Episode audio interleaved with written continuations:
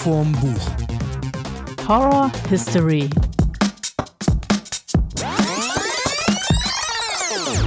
Hallo zusammen. Pünktlich nach Halloween, wie sich das für Schuss vom Buch gehört. Wir machen ja nicht das, was alle machen, wir machen es danach. Ja, ich finde auch antizyklisch handeln. Ja, antizyklisch. Ganz weit vorne. Antizyklisch mit den Toten sprechen. Und äh, wir haben jetzt festgestellt, gerade eben, dass die Bücher, die wir uns rausgesucht haben für unsere chronologisch total gut passen. Wir gehen von 1797 bis heute, bis in die Jetztzeit, Hand in Hand und werden mit den Autoren sprechen von so berühmten Büchern wie Frankenstein. Chronik des Cthulhu-Mythos. Und ich habe mich an einen Stephen King gewagt, einen ganz dünnen. meinst, du- meinst du einen ganz dünnen Stephen King oder ein ganz dünnes Buch von Stephen King? Ich glaube, ein ganz dünnes Buch von Stephen King. Das Schöne ist, äh, auch das wusste ich vorher nicht, du hast ja nicht gesagt, was du liest. Auf meinem Buch äh, von H.P. Lovecraft steht vorne drauf Stephen King, Doppelpunkt. Der größte Horrorautor des 20. Jahrhunderts ist H.P. Lovecraft. Daran gibt es keinen Zweifel. Wenn das nicht themenübergreifend ist, bücherübergreifend ist. Ja, ich glaube, die referieren alle aufeinander. Lustigerweise wird in meinem Buch von Stephen King auch, er empfiehlt, glaube ich, ähm, die Filme Final Destination, Saw und ähm, spricht auch über Frankenstein, Dracula und so weiter. Also ich glaube, das geht heute hin und her. Und auch für alle Nicht-Horror-Fans, ich bin jetzt eigentlich auch kein so großer Horror-Fan, glaube ich, gibt es trotzdem hörenswerte Informationen das- das über die Jahrhunderte. Das Spannende ist ja, dass wir im Grunde jetzt das Gegenteil von dem machen, was wir in der letzten Folge gemacht haben. Also in der letzten Folge ging es ja um den Weltraum und da haben wir festgestellt, dass wir alle Filme kennen, aber keine Bücher lesen. Und bei Horror haben wir jetzt eher festgestellt, also für mich gilt es zumindest, dass ich unheimlich viele Horrorbücher gelesen habe, aber eigentlich ungern Horrorfilme gucke. Also bis auf so ein paar Klassiker. Aber irgendwie finde ich so Horrorfilme ist immer äh, oh, ah, hm, hm, nee, ich weiß nicht. Also ich finde, ich, ich mag diese, diese Schockmomente nicht, die ja ganz oft in Horrorfilmen sind. Also es wird ruhig oh, und dann du weißt genau, es passiert gleich und erschreckt sich trotzdem zu Tode. Ja, also ich glaube, mein Problem ist, ich habe ganz lang allein gewohnt und ähm, da fand ich das ultra gruselig, äh, wirklich Horrorfilme zu gucken. Und ähm, ich hatte da auch schon Abende, wenn irgendwie komische Geräusche, weil wenn man anfängt, sich auf sowas zu konzentrieren, ich meine, jeder Horrorfilm funktioniert ja auch nur über Geräusche, über einen voll fiesen Soundtrack und so weiter. Und wenn man dann anfängt, sich auf irgendwelche Geräusche zu konzentrieren, ich bin da schon äh, mit einem Messer durch die Wohnung gelaufen, weißt du, wie crazy, als könnte ich mit einem Messer irgendwas ausrichten. Ja, Geister sind, we- weiß man ja. Gegen Zombies und Messer äh, und Geister hilft ein Messer. Ja, ich hätte vielleicht so ein langes japanisches, wie heißen die nochmal? Äh, ein Samurai-Schwert. Ja, das wäre. Äh, ähm, da würd, das würde ich übrigens immer empfehlen. Also, wenn, falls, das ist jetzt so ein Live-Hack von mir an euch. Wir hatten ja schon mal besprochen in Folge 2, glaube ich, oder in der ersten sogar, ähm, wer zu unserem Zombie-All-Star-Team gehört. Also, wenn wir Zombie-Apokalypse-Team. ähm, da sollte man auf jeden Fall ein Samurai-Schwert dabei haben, weil es ist sehr scharf, wenn man Glück hat. Man kann also gut Zombies töten. Und es ist aber nicht so schwer und man braucht keine Munition. Und es macht keinen Lärm. Das ist auch ganz wichtig, weil es lockt damit keine neuen Zombies an. So, apropos Messer. Ich, die Woche haben wir auch Squid Game einmal durchgebinged und ähm, ich war ja so ein bisschen äh, geschockt, dass die quasi in ihrem Endkampf unsere Steakmesser benutzt haben. Ja, die guten Ja, genau diese. Ja, Geschenk von meinen Eltern, irgendwann mal zu Weihnachten. Ja. Was sollte mir das sagen? Mhm. Was sollte uns das sagen, hey? Uh. Wenn wir uns jetzt beim Essen gegenüber sitzen. Okay, Grünes Licht, rotes Licht. Und dann musst du sofort aufhören zu essen. Nee, du darfst dich jetzt auch nicht mehr bewegen. Aber das finde ich aber, wäre aber eine lustige Idee mit den Messern und dann immer beim Essen. Mal Leute einladen und dann Ja. sagen, kennt ihr eigentlich die Messer? Ja, und dann rotes Licht, grünes Licht, so eine kleine Puppe auf den Tisch stellen. Und immer wenn die aufhört und es bewegt sich noch einer, sofort mit dem Messer zustechen. Direkt in die Hand. direkt beim ersten Mal mit dem, mit dem Messer die Hand am Tisch festtackern und beim zweiten Mal mit der Gabel. Dann kann er nur noch Mundraum machen. Also das kann ja eine großartige Sendung werden. Ja, das waren so kleine Tipps, wie man das äh, zum Beispiel das Weihnachtsmahl interessanter gestalten kann. Ja. Den Tannenbaum, rotes Licht, grünes Licht und dann zack, oder beim Auspacken, auch schön. oh, alle beim Auspacken. Genau, also das Vielleicht ist muss man rotes Licht, grünes Licht noch kurz erklären für alle, die die Serie noch nicht gesehen haben. Also eigentlich ist es ein Spiel, äh, ein Kinderspiel, bei dem einer sich umdreht und dann an einen Baum guckt und alle sind ein paar hundert Meter oder hundert Meter hinter ihm und dann ruft es rotes Licht, grünes Licht, dann dürfen die laufen auf ihn zu und müssen ihn versuchen zu erreichen. Aber sobald er sich umdreht und sie anguckt, darf sich keiner mehr bewegen und wer sich bewegt, fliegt raus. Und bei Squid Game ist es so, dass die, sagen wir mal, relativ final ausscheiden. Ja. Kann man, glaube ich, so sagen. Ja. Aber ich finde, das ist jetzt mein Tipp, äh, bevor wir, wir haben ja noch, äh, beim nächsten Mal wollen wir uns ja noch mehr mit Weihnachten beschäftigen. Und Aber- mit Games wollen wir uns. Und mit Ah, Games, aber es- jetzt schon ja. finde ich, finde ich ein super, also an alle Squid Gamer da draußen, ihr müsst natürlich eure Verwandten nicht töten, verletzen, sonst was, aber macht doch folgendes: beim Geschenke auspacken, einen definieren, der ruft rotes Licht, grünes Licht und bei, wenn er sich die Augen aufmacht, müssen sofort alle aufhören und wer sich noch bewegt, muss das Geschenk wieder zumachen und zur Seite legen und ist raus. Und dann bis nur noch einer übrig bleibt und der darf sein Geschenk dann zu Ende auspacken. Und dann gibt es eine neue Runde. Ich glaube, das gibt einen ganz schön langen Abend. Ja, aber macht doch voll Spaß. Ja, Also könnte ich mir gut vorstellen. Wir sollten es mal ausprobieren. Ich würde ja auch gern mal Paintball spielen gehen. Es ist Weihnachten jetzt aber vielleicht nicht so äh, der Hammer. Aber das, das geht jetzt schon zu weit. Wir sollten mal mit den Büchern anfangen. Ja, wir sind schließlich Squid ein, wir. wir sind ja schließlich ein Bücherpodcast. Wir sind ein, wir sind der einzig wahre Bücher-Podcast. Nee, eigentlich sind wir der thematische Eigentlich sind wir der thematische Buch-Podcast. Genau. mit Filmen Mit und Filmen viel und viel drumherum. Genau. So, also ich würde sagen, wir machen das heute mal tatsächlich chronologisch. Das Oh heißt, mein Gott, wir haben ein Konzept.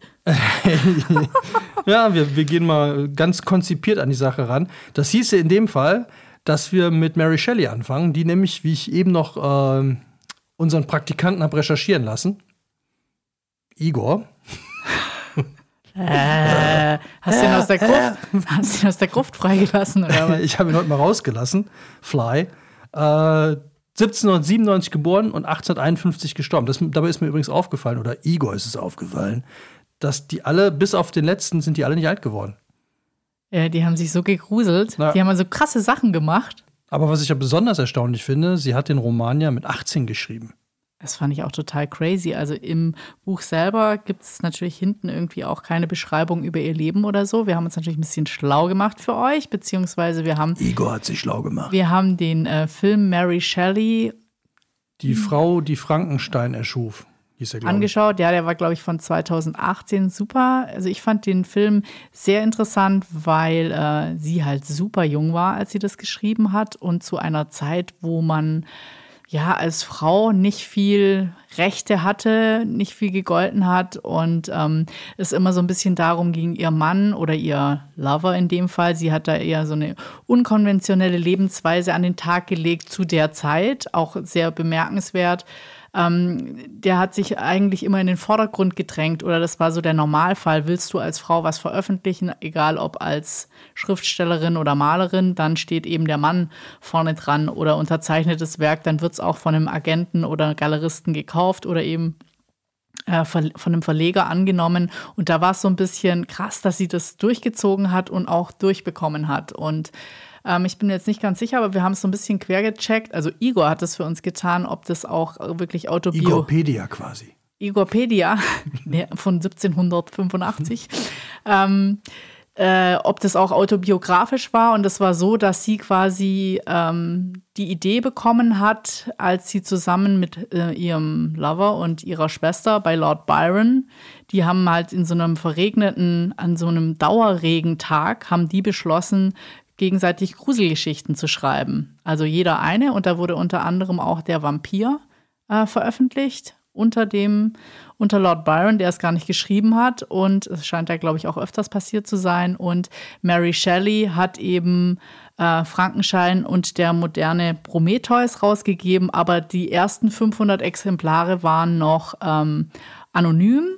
Und ihr Vater, der auch, also sie kommt aus so einer äh, Schriftsteller-Verleger-Dynastie. Ihre Mutter war auch Frauenrechtlerin. Sie hat dieses Aktivistische auch überlegt. Ihr Vater hat dann die zweite Auflage unter ihrem Namen dann rausgebracht. Ja, krass. Und zu dem verregneten Sommer können wir noch was sagen, weil wir nämlich, äh, jetzt machen wir ein bisschen Werbung. Ähm, Hashtag, Hashtag Werbung. Achtung, Achtung. Wir verdienen ja sonst nichts hier und äh, deswegen Nein, wir, nein, das muss man jetzt mal ganz Positiv positiv, sagen. Nein, Wir machen das aus idealistischen Gründen. idealistischen, das war es, genau. Ich habe den Zettel hier nicht, äh, du hast mir das falsch aufgeschrieben. Idealistische Gründe. Bin ich Igor oder was? Ach, hier unten. Zu Risiken, Nebenwirkungen und großen Apo Nee, ach, das ist was anderes. ähm, also, um zurückzukommen auf das, was ich gerade machen wollte. Wir haben ja selber ein Buch geschrieben, und zwar die 111 Orte in Konstanz, die man gesehen haben muss. Nur falls wir das noch nicht erwähnt haben. Und da kann man nachlesen, die Geschichte hast du, glaube ich, sogar geschrieben, ne? bei Ja. der Hochwassermarke. Ich zitiere mal kurz den Anfang. Dieser Vulkanausbruch hat Folgen für Konstanz und die ganze Welt. 1815 bricht der Tambora, 11.000 Kilometer entfernt, östlich der Insel Java in Indonesien aus. Der Explosivitätsindex liegt bei 7, wobei 8 das Ende der Skala markiert. So, daraus resultierten jetzt Wetterveränderungen. Ja, hat man ja gerne mal Asche in der, in der Umlaufbahn und in der Atmosphäre und, äh, und Regen und Hungersnöte und alles. Und jetzt springen wir ans Ende. Die englische Schriftstellerin Mary Shelley, die ihren nicht vorhandenen Sommer, ne, alles verregnet und äh, und Asche und bla bla bla, mit Lord Byron in Gent verbringt, lässt sich vom Wetter zu allerlei Schauergeschichten inspirieren. Zum Beispiel zu ihrem Roman Frankenstein. Also Konstanz, Mary Shelley und Schuss vom Buch. Eine Linie. Ja. Bam. Und zwar direkt. Ihr könnt dieses Buch, wie übrigens alle anderen Bücher, dann bin ich auch fertig mit meiner Werbepause, bitte über unsere Affiliate-Links kaufen, weil wir haben jetzt Affiliate-Links mit Genial Lokal. Kostet euch keinen Pfennig mehr. Und wir können uns unsere Villa Auf Barbados auf endlich Barbados leisten. leisten oder einfach nur ein neues Lesezeichen. Das liegt ganz bei euch. Werbepause Ende. Ja, nee, du musst vielleicht noch dazu sagen, das finde ich nämlich ganz interessant. Wir haben diese Kooperation mit Genial Lokal gemacht. Wir haben uns nicht für Amazon entschieden. Äh, äh, Grusel, Oder Grusel. Thalia oder äh, Für wen auch immer, sondern ihr bestellt über unseren Link. Das wird einfach bei euch in die lokale Buchhandlung geliefert oder zu euch nach Hause, je nachdem, was ihr anklickt. Aber tut euren Buchhändlern Gefallen. Ich glaube, sie verdienen einen Euro mehr oder wie auch immer, wenn ihr es direkt in der Buchhandlung abholt. Ihr klickt einfach auf den Link und wir bekommen ein Lesezeichen. Also mal kurz zur Handlung von Frankenstein von Mary Shelley. Und zwar ähm, ist der Hauptprotagonist Viktor Frankenstein. Und äh, das finde ich auch ganz schön, weil es am Anfang eben aus der kindlichen Perspektive erzählt wird von dem kleinen Viktor Frankenstein, der dann auch relativ früh seine Mutter verliert. ganz wichtig an der Stelle, peinliches Wissen to go, beziehungsweise wir ersparen euch Peinlichkeiten. Das Monster heißt nicht Frankenstein. No, no, no. Sondern, wie wir gerade gehört haben, der Erschaffer heißt Frankenstein. Also der kleine Viktor wächst eben auf und ähm, ist sehr wissenschaftlich interessiert, möchte irgendwie ein großer Forscher werden und geht dann zum Studium nach Ingolstadt, um dann, ich zitiere mal kurz, unter der Führung meiner neuen Präzeptoren warf ich mich mit dem eifervollsten Fleiße auf die Suche nach dem Stein der Weisen und nach dem Arkadium des Lebens.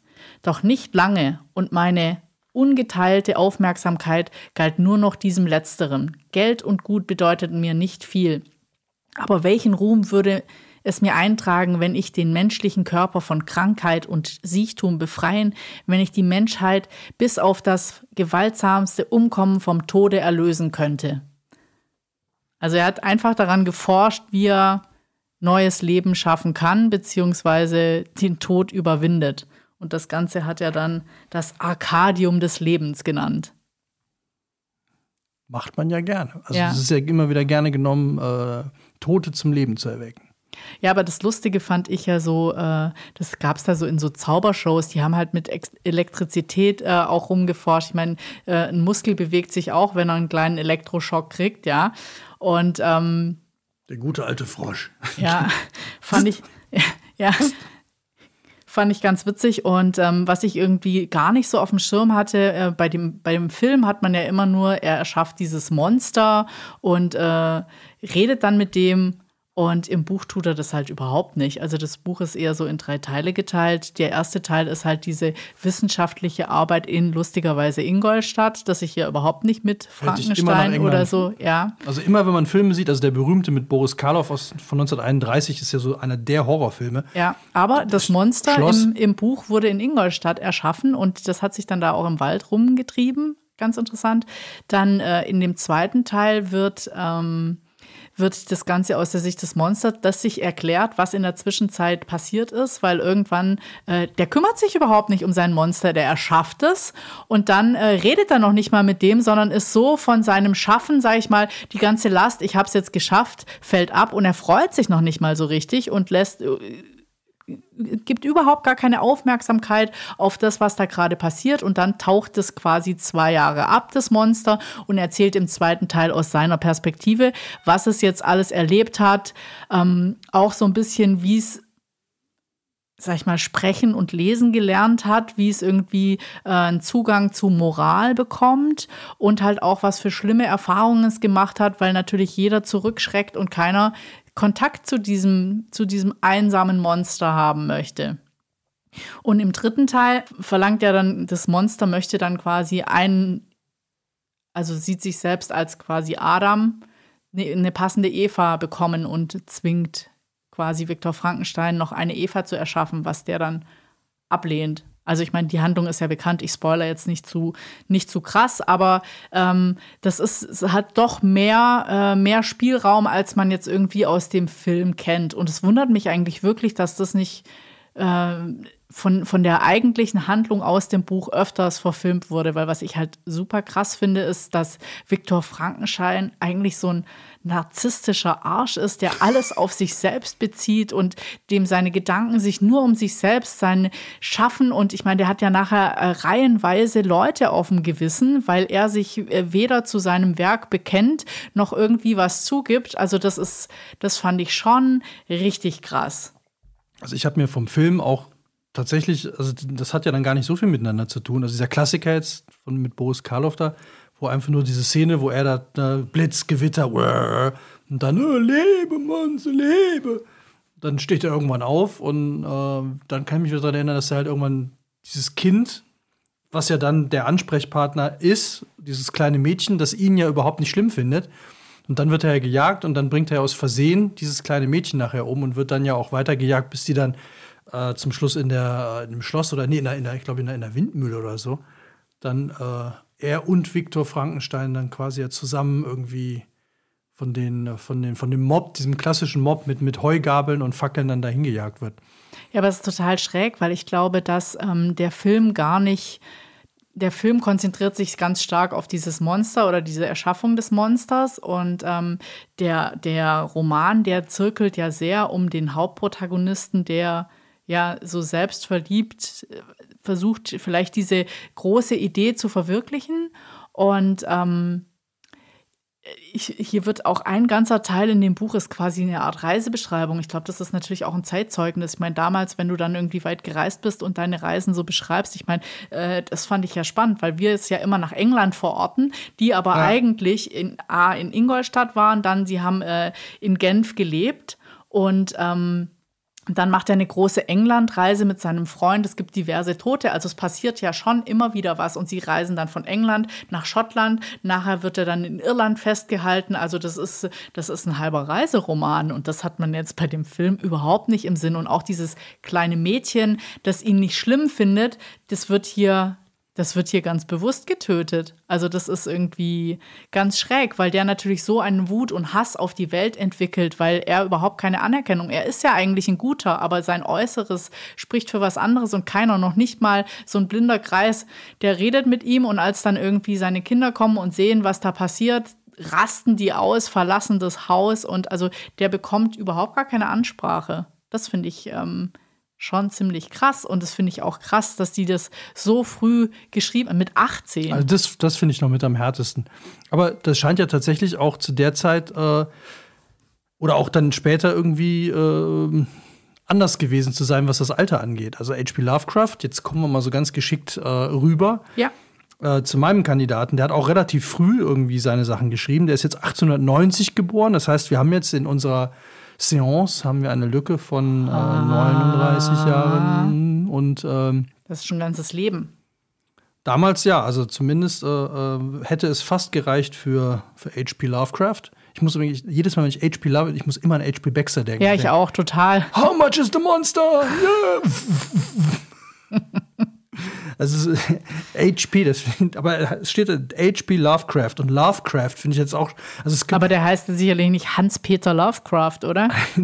HP. Ja. Der HP Lovecraft. Der HP Liebe Craft, was heißt denn Craft? Keine Müssen wir Ahnung. Igor wieder ins Englischlexikon Ja. schicken. Äh, aber H.P. Lovecraft, das klingt irgendwie so nach so einem englischen DJ. Ja, so würde ich mich auch nennen, wenn ich ein englischer DJ Ah. wäre. Aber nein, er gilt, wie äh, Stephen King auf dem Cover ja erzählt, der größte Horrorautor des 20. Jahrhunderts ist H.P. Lovecraft. Daran gibt es keinen Zweifel. Er hat den Cthulhu-Mythos erschaffen. Cthulhu. Cthulhu, ja. Schreibt sich C-T-H-U-L-H-U. Spricht sich, soweit ich weiß, wie unsere Horror, äh, unsere Science-Fiction-Horror-Mystery-Fans können sich gerne melden, wenn ich es falsch mache. Cthulhu-Mythos. Und der hat eine ganz eigene Welt erschaffen. Das ist jetzt äh, im Gegensatz zu deinem, wo es ja eigentlich um, um einen, alles nur um den Frankenstein und sein Monster kreist, ist äh, Lovecrafts Welt eine, eine riesige. Und ich bin dazu gekommen, und deswegen wollte ich das immer mal lesen, weil ähm, als ich noch Pen-and-Paper-Spiele gemacht habe, gab es äh, ein, eine Version davon. Nerd-Alarm. Nerd-Alarm, ja. Äh, Kann ich aber nur empfehlen. Also macht äh, auf jeden Fall mal ausprobieren. Es macht Spaß. Nicht, nicht ewig, aber es macht mal Spaß. Und da haben wir auch mal äh, in dieser Cthulhu-Welt gespielt. Und das war sehr spannend, weil das eigentlich in der normalen Welt des äh, London, wie man es so äh, aus, aus Sherlock Holmes-Filmen kennt und aus allen Filmen, die so um die Jahrhundertwende da spielen. Aber es gibt überall Tore in diese andere Welt. Und aus der kommen halt Monster. Und das Spannende, also was der an dieser Welt erschaffen hat, und da habe ich mir jetzt auch mal ein Zitat rausgesucht, die so ein bisschen erklärt, dass man mal so einen kleinen Eindruck hat, worum es da geht und wie es geschrieben ist, weil das finde ich, äh, da werde ich gleich noch was zu sagen. Also ich zitiere mal kurz, der alte Castro erinnerte sich an Teile einer scheußlichen Legende, welche die Theosophen erbleichen und die Menschheit und den Erdball unglaublich jung und hinfällig erscheinen ließ. Es habe Äonen gegeben, während derer andere Wesen die Welt beherrschten und sie hätten in großen Städten gehaust. Diese großen Alten, fuhr Castro fort, seien allesamt nicht aus Fleisch und Blut. Sie hätten eine Gestalt. War nicht dieses Bildnis aus dem Sternenraum der Beweis dafür? Doch diese Gestalt war nicht stofflich. Wenn die Sterne an der richtigen Stelle standen, konnten sie durch das All von Welt zu Welt tauchen. Standen die Sterne aber nicht günstig, konnten sie nicht leben. Doch wenngleich sie nicht lebten, so starben sie doch nie wirklich. Sie alle ruhten in Steinhäusern in ihrer großen Stadt Riley oder Riley, bitte auch da mal eine Aussprache schicken, geschützt vom Bann des mächtigen Cthulhu bis zur glorreichen Auferstehung, wenn die Sterne und die Erde wieder für sie bereit seien. So, das heißt, Die sind unter uns, oder was? es gibt, ja, und das ist das wirklich Spannende, ähm, was ich an diesem Buch, also diese, diese Chroniken des Cthulhu-Mythos Teil 1 sind elf Geschichten, die sich alle mehr oder weniger irgendwie um diesen Mythos und um diesen Cthulhu-Mythos-Welt kreisen. Und es gibt immer wieder Tore und äh, es tauchen immer wieder Monster nicht wirklich auf, aber man ahnt, was passieren könnte. Und das finde ich das Krasse. Während bei dir ist ja Frankenstein, zack, ist da. Hier findet eigentlich alles nur drumrum statt. Also du musst dir unheimlich viel selber dazu denken. Und das macht es halt, finde ich, immer genau wie bei Blair Witch Project, wo ja auch irgendwie, du siehst ja nichts. Ja. Da ja. passiert ja eigentlich nichts. Ja. Aber es ist total gruselig, weil du dir ja immer denkst, was passieren könnte oder erahnst. Ne? Also, also zum Beispiel Szene dann, die sind in der Bibliothek und dann ist ein Bild auf einmal anders. Und dann vermuten sie, weil sich auch ein anderer Mieter anders verhält, dass da irgendwas ist. Und dann riecht es irgendwann mal komisch und dann entdecken sie im Keller eine kleine Tür. Wer sind denn Sie? Also die Hauptprotagonisten, die Protagonisten dann immer. Das sind dann immer irgendwelche, Ach, das sind immer andere. das sind immer andere. Also es geht quasi in elf Kapiteln immer um diese Welt, sind- aber immer andere Protagonisten, oder wie? Es sind elf Geschichten und ich glaube, im zweiten Band sind es dann noch mal elf oder mehr, äh, die immer auf dieser Erde stattfinden, aber immer andere Geschichten, die aber immer mit diesem, äh, also es wäre so, als wenn in Ingolstadt einer über Frankenstein was erfährt und gleichzeitig in London auch.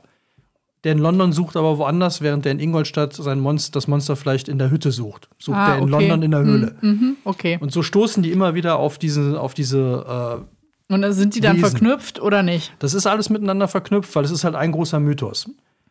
Und es sind immer wieder kleine Geschichten, die da halt hinstoßen. Es ist sehr, ähm, also ich, ich fand es wirklich sehr spannend und sehr schön. Und was das Tolle daran ist, das ist mir erst aufgefallen, nachdem ich, glaube ich, das halbe Buch gelesen habe. Es liest sich total angenehm. Und da Das hat sich jetzt aber nicht gerade so angehört. also wenn man, man muss, muss ja. sich an die Sprache ein bisschen gewöhnen. Das, Ja, geht aber relativ schnell. Aber das musste ich auch bei Frankenstein. Also, nachdem ich diese, dieses Intro übersprungen habe, einfach mal skip, skip und ein paar Seiten gelesen habe, ging das auch ganz gut. Und wenn man sich da mal, wenn man sich da mal dran gewöhnt hat, dann fand ich es toll. äh, das ist so, es hat so eine gewisse Ruhe und mir ist später erst aufgefallen, warum. Es gibt fast überhaupt keine wörtliche Rede. Also es wird immer, wie gerade auch schon, er erzählte, dass das und das so und so gewesen ist. Und das bringt so eine gewisse Ruhe beim Lesen rein. Und man kann sich viel mehr auf die Geschichte konzentrieren, weil man das Gefühl hat, sie wird einem erzählt. Und das ist tatsächlich äh, ganz viel dadurch, dass diese wörtliche Rede nicht stattfindet, was ja in heutigen Romanen und, und dauernd ist. Also das ist ja immer, die, die Protagonisten reden ja miteinander. Aber was ich auch spannend finde, ist, äh, ich finde, dass ganz viele Bücher ja immer so nur kurze Zeitabschnitte abbilden. Also das mag jetzt mein subjektiver Eindruck sein, aber das hier ist jetzt auch über mehrere Jahre erzählt und das finde ich ganz spannend, weil du natürlich ähm, so ein Stück weit auch entschleunigst, wenn du entweder mit deinem Protagonisten älter wirst und sowas ähnliches habe ich später auch noch mal, hat Stephen King auch noch mal benutzt. Ah.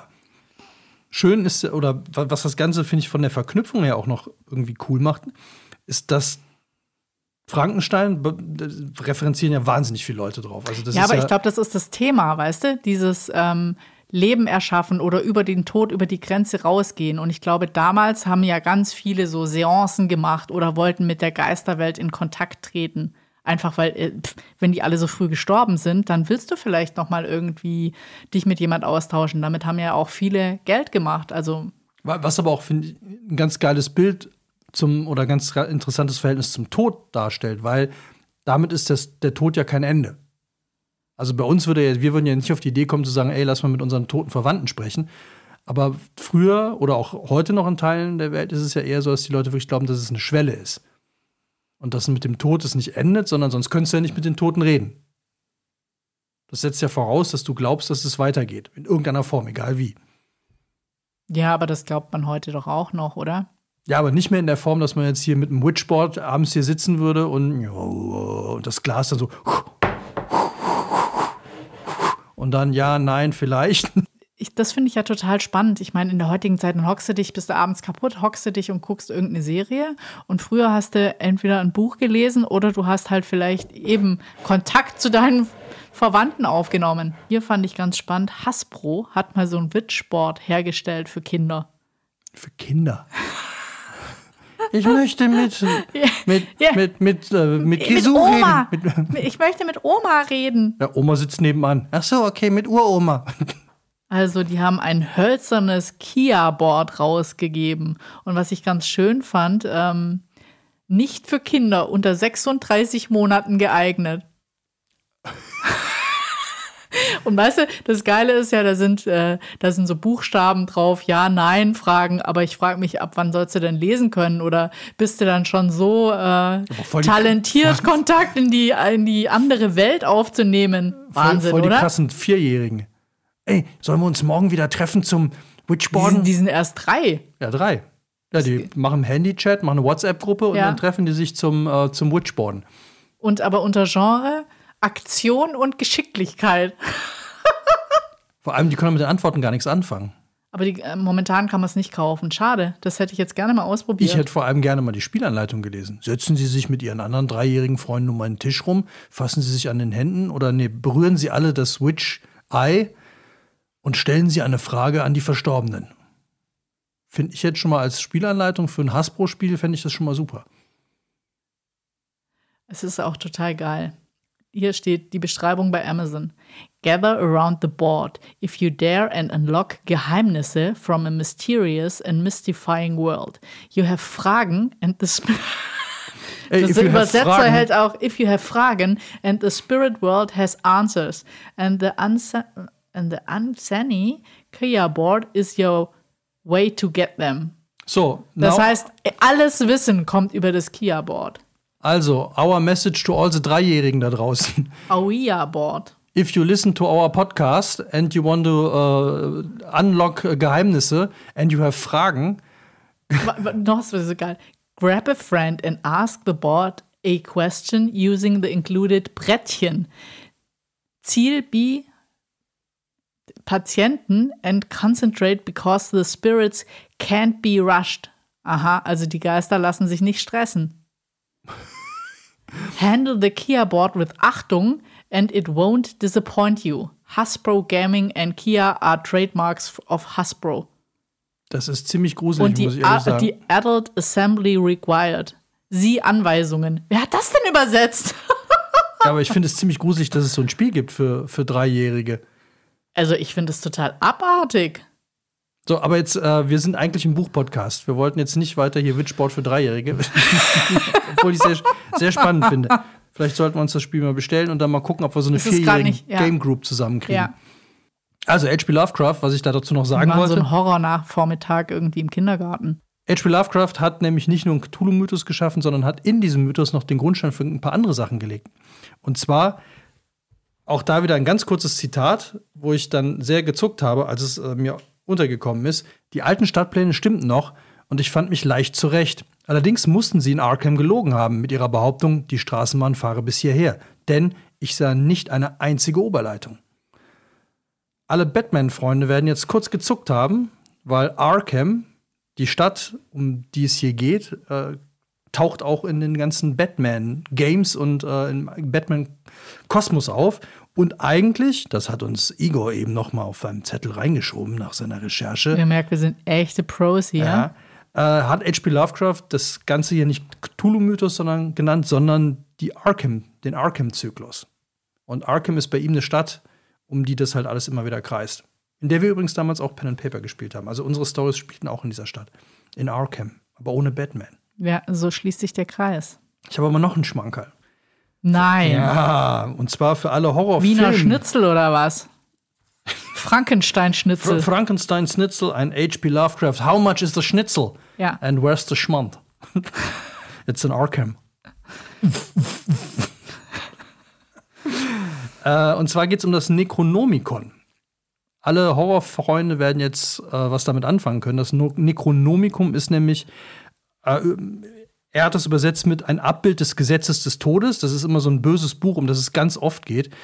Kommt das auch aus dem Das kommt, HP? ja, das ist auch eine Lovecraft? Erfindung von ihm und das wusste ich überhaupt nicht, weil ich dachte, dass es das Buch wirklich mal gegeben hat. Also, dass irgendeiner im Mittelalter so ein, so ein Teufelsbuch geschrieben hat, weil das taucht nämlich beim Tanz der Teufel, das war so einer der Horrorfilme zu meiner Jugendzeit auf, weil das das böse Buch war, aus dem, mit dem man halt Ja, krass, Dämonen ich weiß noch, konnte. ich konnte das überhaupt nicht gucken. Also diese ganzen Sachen, die quasi in unserer Jugend, ich weiß noch, dass ähm, das war ja noch diese Videokassettenzeit und irgendwie mein Bruder, der hat, der war dann schon in die Re- Streaming-Generation, der hat diese ganzen Horrorfilme alle gesehen und vor allem, äh, glaube ich, auch alle viel zu früh gesehen.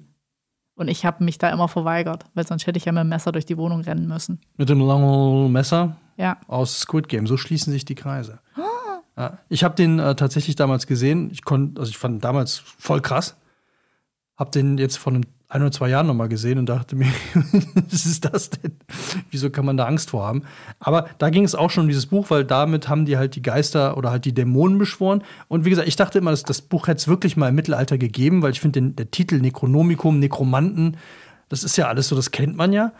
Und er beschreibt es auch als die, äh, der Verfasser heißt Abdul al-Hazard, was ja auch irgendwie so, okay, es hat einer irgendwo im Orient geschrieben. Ich finde, das klingt alles so total glaubwürdig, dass es das wirklich gegeben hat.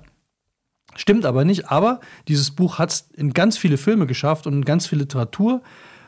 Zum Beispiel fand ich jetzt auch spannend, bei den Simpsons taucht es mal auf. Also selbst dahin, das ist ja schon sehr modern. Und auch in South Park taucht es auf. Natürlich. Und in, also wenn man es mal googelt, in etlichen Games, Kenny hat Videogames. drin gelesen oder was? Oh, they killed Kenny. Oh. In etlichen Games taucht es auf. Also der hat wirklich so ein paar grundlegende Sachen geschaffen, die immer und überall mal wieder auftauchen und hochploppen. Was hat dich am meisten gegruselt bei Tanz der, der Teufel oder warum, warum guckst du diese Filme nicht?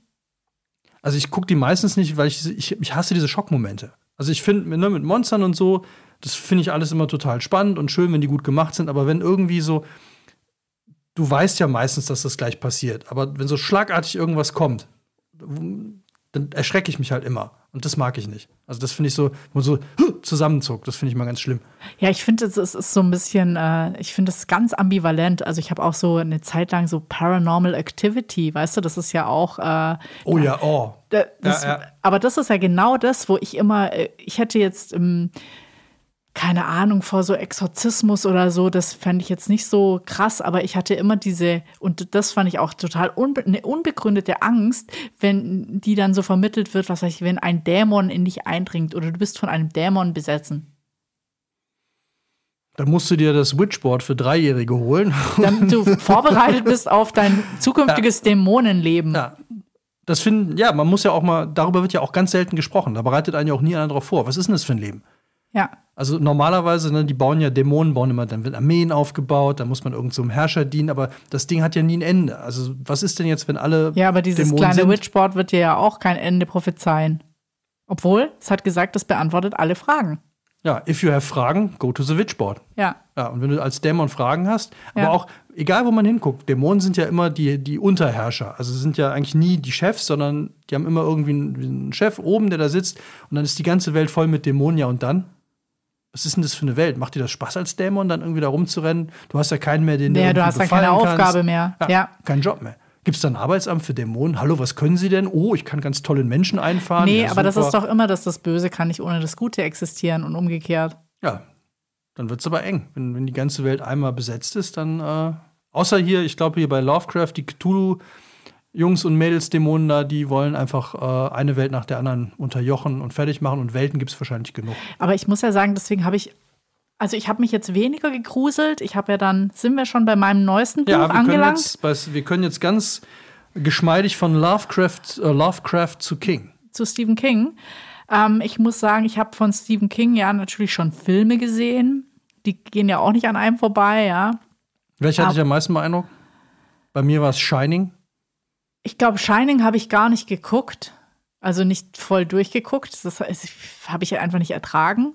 Und ähm, Es habe ich, glaube ich, als das erste Es rauskam, geschaut und das fand ich dann auch so irgendwie so gruselig. Das hat mich, also mich verfolgt es dann auch. Das ist das Schlimme. Ich finde nicht nur diesen Schockmoment, sondern ich habe dann davon, ich, ich träume dann davon und das verfolgt mich. Und das kann ich überhaupt nicht brauchen, deswegen gucke ich das eigentlich auch nicht an. Und deswegen habe ich, glaube ich, auch nie äh, Bücher in die Richtung gelesen. Aber findest du denn, dass, es bei, dass Bücher einen auch schocken? Nee, lustigerweise Finde ich nicht. nämlich auch nicht. Also ich Nee. finde, man kann äh, Shining als Buch, das war mein erstes Horrorbuch, das habe ich, glaube ich, sehr jung gelesen, fand ich super. Fand ich total gruselig, aber weggelegt, fertig. Ja. Aber wenn ich so einen Film gucke, da gebe ich dir recht, also bei mir war es tatsächlich Blair Witch Project, der hat mich noch tagelang umgetrieben. Also da, Aber Blair oh, Witch Project, da hatte ich auch so ein geiles Erlebnis. Da bin ich mit einer Freundin joggen, wir waren im Wald und es ist halt schon langsam dunkel geworden. Und wir hatten irgendwie uns verlaufen, wirklich lustigerweise verlaufen und äh, wussten nicht genau, wie wir aus diesem Wald wieder rauskommen. Was natürlich mehr oder weniger ein Trimmlichtpfad ist, also nichts Dramatisches, ja. Und dann ihr fingen wir an, über diesen Film zu reden, ja. kleine und weißt du, dann kommt, Holz oh, gesehen. und dann kommt noch irgendwie, weißt du, einfach so ein stärkerer Windstoß oder so. Das war so ultra gruselig. Also, das hat mich dann richtig, äh, es ging irgendwie gar nicht. Es ging, es ging irgendwie überhaupt gar nicht. Nee, fand ich auch sehr krass. Aber du wolltest eigentlich über Stephen King. Jetzt den, ist das eigentlich der neueste jetzt? Finde find ich ja Wahnsinn. Ich habe hier äh, in, dem, in dem Booklet äh, gelesen, dass der Typ mittlerweile äh, über, vier, über 400 Millionen Bücher verkauft hat. Wahnsinn. Aber ich finde es halt, ähm, der hat halt auch echt krasse Ideen, der Typ. Also der hat ja einen Output, der ist äh, sensationell. Und wir reden hier über Bücher, die teilweise auch mal gerne 1000 Seiten haben. Es, Also ich habe mich jetzt diesem Buch, das kann ich natürlich, da, weil das ist ja mein Standard, es hat nur 303 Seiten. Crazy, schaffst oder? Es, du schaffst es selbst bei Stephen King, dünnes Buch zu kaufen, ja. Ja, und ich habe was getan, was ich normalerweise nie mache, weil ich es einfach nicht einsehe. Ich habe Du ein hast es komplett Hardcover. gelesen. Ja, ja, aus Versehen auch noch. ein Hardcover gekauft. Finde ich ja immer nicht einzusehen. Warum denn? Was schön ist. Also ich finde vom, vom, von der Haptik, aber wir reden, wie heißt das Buch und worum geht's? Ähm, das Buch heißt Später und es geht eigentlich um. Nee, sag das jetzt. Ich greife mir gerade an den Kopf für alle, die es jetzt irgendwie wissen wollen, was ich hier so mache. Ich muss aufpassen, dass irgendwie. Ich, ich befrage mal kurz mein kleines Brettchen. Soll ich ihm eine reinhauen? Nein. Außerdem hast du das Messer gar nicht hier. Ah, scheiße, ja. Ich werde mich nächstes Mal besser vorbereiten auf die Ja. Sendung. Später.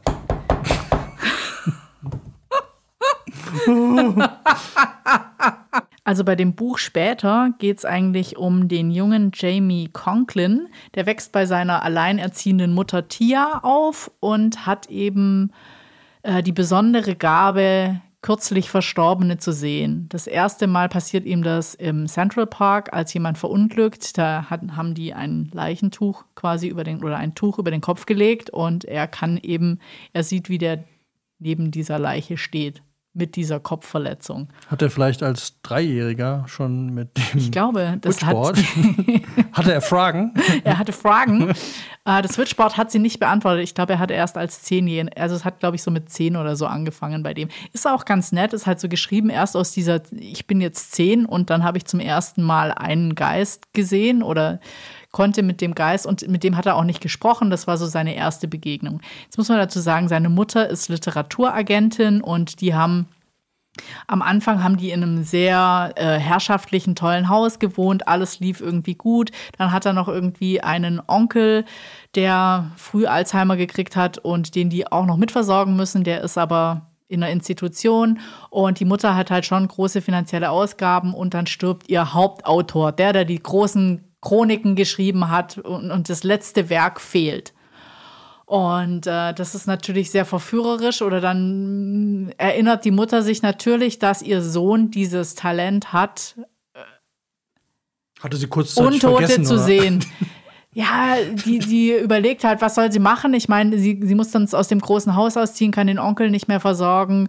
Ähm, das funktioniert halt alles nicht. Und ähm, ich will nicht sagen, zwingt dann quasi ihren Sohn mit zu diesem Autor zu gehen und der muss dem Sohn dann diese ganze Geschichte erzählen.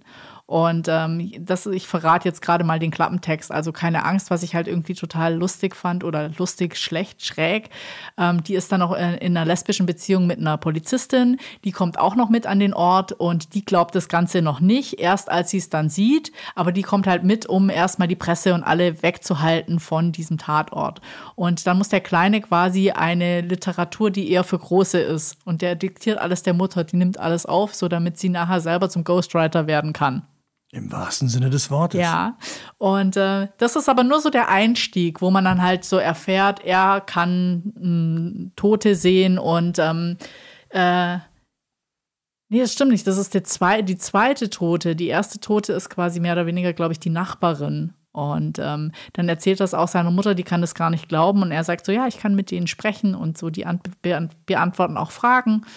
Und ähm, das ist so ganz witzig, weil er dann so Step für Step, so wie bei dem kleinen Hasbro-Brettchen, rausfindet, dass diese Geister ihn nicht anlügen können. Also wenn er sie fragt, müssen die, oh. müssen die richtig antworten. Aber es ist halt so, so also es ist eigentlich schon fast amüsant, weil ähm, die können dem auch Scheiß erzählen und er muss erst mal rausfinden, wann die ihm das Richtige erzählen und wie das funktioniert und wo die sind. Also die stehen jetzt nicht immer gerade neben ihrem gestorbenen Körper, sondern manchmal gehen die an Orte zurück und so müssen sie den Autor halt auch erst mal finden und so geht das alles immer weiter. Und ähm, sag, jetzt weiß man halt ob seiner Fähigkeiten und zwar die, die Mutter weiß es und die ähm, Freundin der Mutter weiß es und äh, es ist natürlich nicht nur geschickt, diese Fähigkeit auszunutzen, wenn man jetzt, äh, der Autor hatte ja alles in seinem Kopf, es hätte nur noch geschrieben werden müssen. Genauso kann man natürlich auch Kriminalfälle aufklären. Und ich will jetzt gar nicht mehr erzählen, aber die Freundin der Mutter missbraucht den Kleinen dann auch, um Kriminalfälle in ihrem Sinne aufzuklären oder um ihren Job zu behalten. Und das ist so ein bisschen wie bei, naja, nicht wie bei iZombie, aber bei iZombie ist es ja auch immer so in der Serie, die, ähm, dass die Pathologin das Hirn des Toten ist, weil sie ein Zombie ist, und dann die Gedanken desjenigen kriegt und ähm, so eben der äh, Mord aufgeklärt werden kann oder der Kriminalfall aufgeklärt werden kann. Und da ist es eben so, dass die dann Kriminalfälle aufklären kann, indem der Kleine ihr Informationen gibt. Und das hat aber alles natürlich Folgen, weil Geister verhalten sich halt unterschiedlich. Und, ähm, Kennt man ja aus dem Alter. Ja, und. Aus der äh, Witchboard-Session weiß ich das noch von früher als Kind. Ja, ja. Dass du halt, wenn du so einen Dämon auf hervorbeschwörst, also die normalen verhalten sich dann so, sagt das kleine Witchboard, die verschwinden halt nach ein paar Tagen. Und die können dann auch immer weniger reden. Du siehst die noch, dann bewegen die noch die Lippen, dann sind die weg. Und wenn ich jetzt noch weiterrede, dann wird es einfach zu, zu sehr gespoilert. Ja, kennen wir auch aus dem Alltag. Also dieses, ja. ne, ich finde es immer ganz angenehm, wenn die nach ein paar Tagen verschwinden, muss ich ehrlich sagen. Ja. ja. Aber wenn die nicht verschwinden, was dann? Dann nerven sie. Ja. Ganz extrem. Ja, und wenn du nicht mal deinen Witchboard fragen musst, sondern die von allein antworten, ja. dann wird es halt wirklich anstrengend. Oder die quatschen einfach und du hast gar nichts gefragt. Das finde ich ja immer am unangenehmsten. Du ja, hast, aber viel schlimmer, ist, viel schlimmer ist, wenn die dir irgendwas an den Kopf werfen und du nicht weißt, ist es wahr oder nicht. Ist es gruselig? Also ist es wirklich eine Horrorliteratur noch oder, oder würdest du sagen, so Science Fiction oder Mystery? Also ich glaube auch Richtung Mystery würde ich es jetzt auch eher beschreiben. Was ich irgendwie ganz äh, lustig fand, er referiert ja auch, äh, erwähnt natürlich auch mal Frankenstein, äh, referenziert da immer zu solchen alten Geschichten, aber auch, wie ich schon gesagt habe, Final Destination. Ich finde, das lässt sich so am besten vergleichen. Final Destination, der Film ist ja auch wer keinen der Teile gesehen hat, die Handlung geht darum, dass ähm, fünf Leute oder zehn Leute bei einem Flugzeugunglück hätten sterben sollen. Da hat einer eine Eingebung, sie gehen alle raus. Ähm, sie sterben nicht, alle, die geflogen sind, sterben, aber trotzdem stirbt einer nach dem anderen, weil das Schicksal sie einfach holen will. Und egal wie, sie sterben. Und äh, Ja, das egal, wie würde ich jetzt schon, äh, also wenn man Lust hat, sich das anzugucken oder wenn man Lust drauf Ah, bekommen das soll, ist- es ist einfach grandios, wie die sterben. Ja, aber das man ist so, also ich, ich habe, aber das ist genau das, das ist dieser Grusel, Horror, Shocking, Mystery-Effekt. Also ich kann hinter keinem Langholzlaster mehr entlangfahren, weil ich immer Final Destination sehe, wo die Langhölzer sich äh, dann in Richtung des dahinter fahrenden Autos bewegen. ja, das war aber der zweite Teil, glaube ich. Aber das war für, ja, ich wohne im Schwarzwald. Ich glaube, das ist sehr prägend. Hier gibt es viele Langholzlaster. Ja, ich will nicht sagen, dass Ja, das ja. die typische Todesart hier ist, aber Man fährt äh, doch recht häufig hinter so einem äh. Laster her, das stimmt. Ja. Ja, und ähm, äh, jetzt bei dem äh, bezüglich Horror, ich glaube, der hat so zwei Ebenen. Einmal dieses, natürlich hier dieser Dämon und was macht er mit dem Kind? Der Typ wird ja dann auch älter und ähm, das ist immer so diese schon ein bisschen im Raum stehende Bedrohung. Vielleicht wird es auch weniger, aber der baut noch so eine ganz zum Schluss, ganz zum Schluss, wo du denkst, so ja, das war die Story, kommt halt noch so eine, so eine Meta-Ebene. Und ich sag nur, das Buch heißt ja auch später und ähm, das erfährt man dann eben auch später. Und die ist halt irgendwie super fies, weil die das, die macht halt noch mal so einen Turn. ja, aber das kann er wieder gut. Das fand ich Ja. bei den, was ich also gerade lese, geschrieben auch. ist ja. es auch sensationell. Also das fand ich jetzt, weil ich ja noch keinen Stephen King gelesen hatte, den kann man einfach so, du fängst an und du hörst nicht auf. Und das ist so ganz, Also das finde ich bei dem Typen auch absoluten Wahnsinn. Wir haben ja jetzt auch schon den Outsider und das ist ja auch ein fettes Buch. Das, das, das geht man so durch irgendwie. Und ich, ich Ja. kenne, ich habe keinen Stephen, ich habe einige gelesen, ich kenne kein einziges Stephen King Buch, was ich wieder weglegen konnte. Also wir sind jetzt quasi von 1797 bis heute durch die Horrorliteratur gegangen. Wahnsinn. Möchtest du dem noch etwas hinzufügen, bevor wir Ja, also ich würde es auf jeden Fall empfehlen, weil ähm, abgesehen von den super Tipps zu dem kleinen Witchboard, das wir heute gegeben haben, kann man, wenn, man äh, Stephen King gelesen hat, gibt er so ganz gute Tipps, wie man mit Dämonen im Kampf umgehen muss. Er erklärt unter anderem den Zungenbiss und so andere Techniken. Also ich würde sagen, praktisches Handbuch äh, im Umgang Mit mit, Dämonen, Dämonen. die nicht mehr weggehen wollen. Auf jeden Fall lesenswert. Also ich würde mein praktischer Tipp aus H.P. Lovecraft oder überhaupt aus meiner persönlichen Vergangenheit mit allem, was Dämonen angeht, nicht beschwören. Ja, Geht echt immer in die Hose, funktioniert nie und auch egal, was die euch versprechen, da kommen ja immer so, äh, hier Weltmacht und äh, Gold, äh, Frauen, Männer, alles, was ihr haben wollt, klappt nicht. Also es ist noch nie gut gegangen. Von daher, wenn ihr in die Verlegenheit kommt, einen Geist beschwören zu wollen oder einen Dämon, if you are looking for Antworten, ask the Hasbro. Yeah. With this uh, final words Ja, from uh, have a nice Steffi Shelley Woche. und, Hört und, mal wieder rein. und Mats Frankenstein Ja, und H.P. Lovecraft. How much is the monster? Hört rein, empfehlt uns euren Freunden. ja das wäre uns ganz wichtig. Wir sind ja ein unabhängiger Podcast und äh, wenn es euch gefallen hat, was ihr da so hört, muss ja nicht immer die Horrorfolge sein. Empfehlt uns euren Freunden und zwar direkt. Äh, gerne empfohlen unsere Aufräumsendung, weil wir da einfach äh, ganz praktische Tipps geben, wie man sein Leben verändern kann.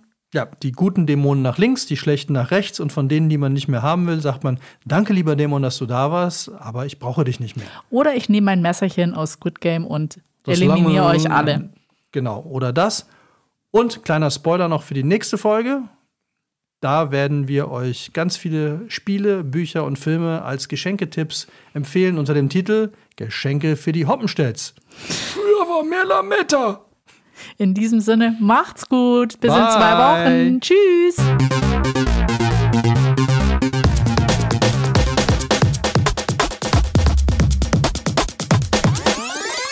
Schuss vorm Buch.